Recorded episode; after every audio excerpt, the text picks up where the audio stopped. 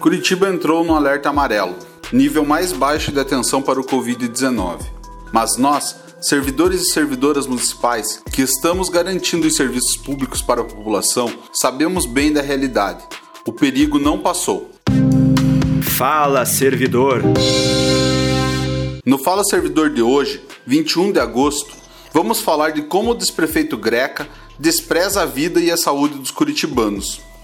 Esta semana, o desprefeito Greca cedeu ao jogo dos grandes empresários que desde o início da pandemia mostra que só está preocupada com os lucros sem nenhuma consideração ou respeito pela vida dos trabalhadores.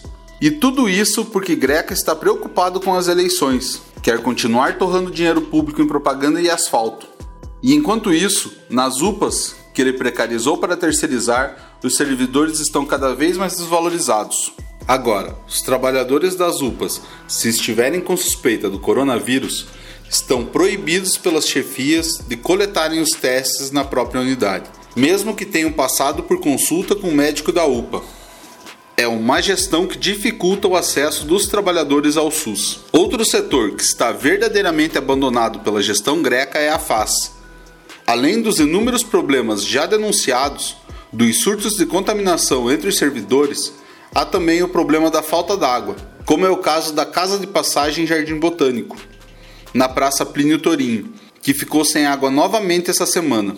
Oi, André e colegas. Sou servidor da FAS, trabalho na Casa de Passagem que fica ali na Plínio Tourinho e fico muito indignado com a situação da falta de água. Toda vez que tem racionamento, a gente fica sem água até para higiene básica. Não tem nem água para beber. Já denunciamos várias vezes, mas a gestão não faz nada para resolver. É horrível chegar para o plantão e perceber que estamos sem água de novo. Você já imaginou a situação dos servidores e dos usuários no local? O espaço que atende pessoas em situação de vulnerabilidade não é capaz de fornecer o básico para a prevenção à Covid-19, que é a água para a higienização das mãos. E diante de tantos problemas, o desprefeito ainda tem a coragem de decretar a bandeira amarela. Esse era o momento de fortalecer o isolamento, para realmente reduzir os casos e salvar vidas. Todos os dias, mais de 10 curitibanos perdem a sua vida para a Covid-19.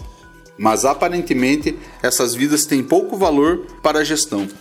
O Ministério Público do Paraná, inclusive, já se opôs a essa medida insensata e eleitoreira.